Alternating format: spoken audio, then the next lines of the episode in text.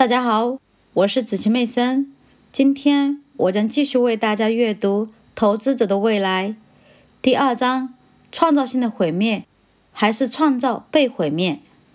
第七小节：标准普尔五百指数表现落后的原因。为什么会这样？这些新公司带动经济增长，并使美国经济领先于世界。他们的股票在市场上的表现。为什么反而会落后？答案很简单，尽管新公司在利润、销售额甚至市场价值等方面都比老公司增长得更快，但是投资者为这些新公司的股票所支付的价格实在是太高了，以至于无法得到较高的收益。股价过高意味着股利收益偏低。于是，通过股利再投资所能积累的股票数量也就偏少。回忆一下我在第一章中举的新泽西标准石油和 IBM 的例子。IBM 是二十世纪最具创新能力的公司之一，它的股票价格上升得很快，在每一个能想象到的增长指标上都击败了标准石油。然而，IBM 在为投资者提供收益方面却落后于这家石油公司。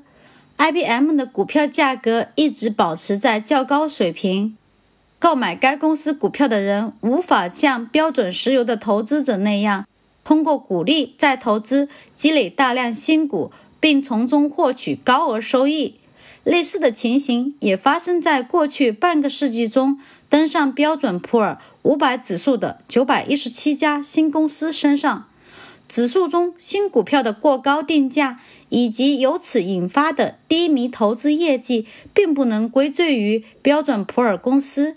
人们也不应该责备那些负责为指数选择股票的委员会成员。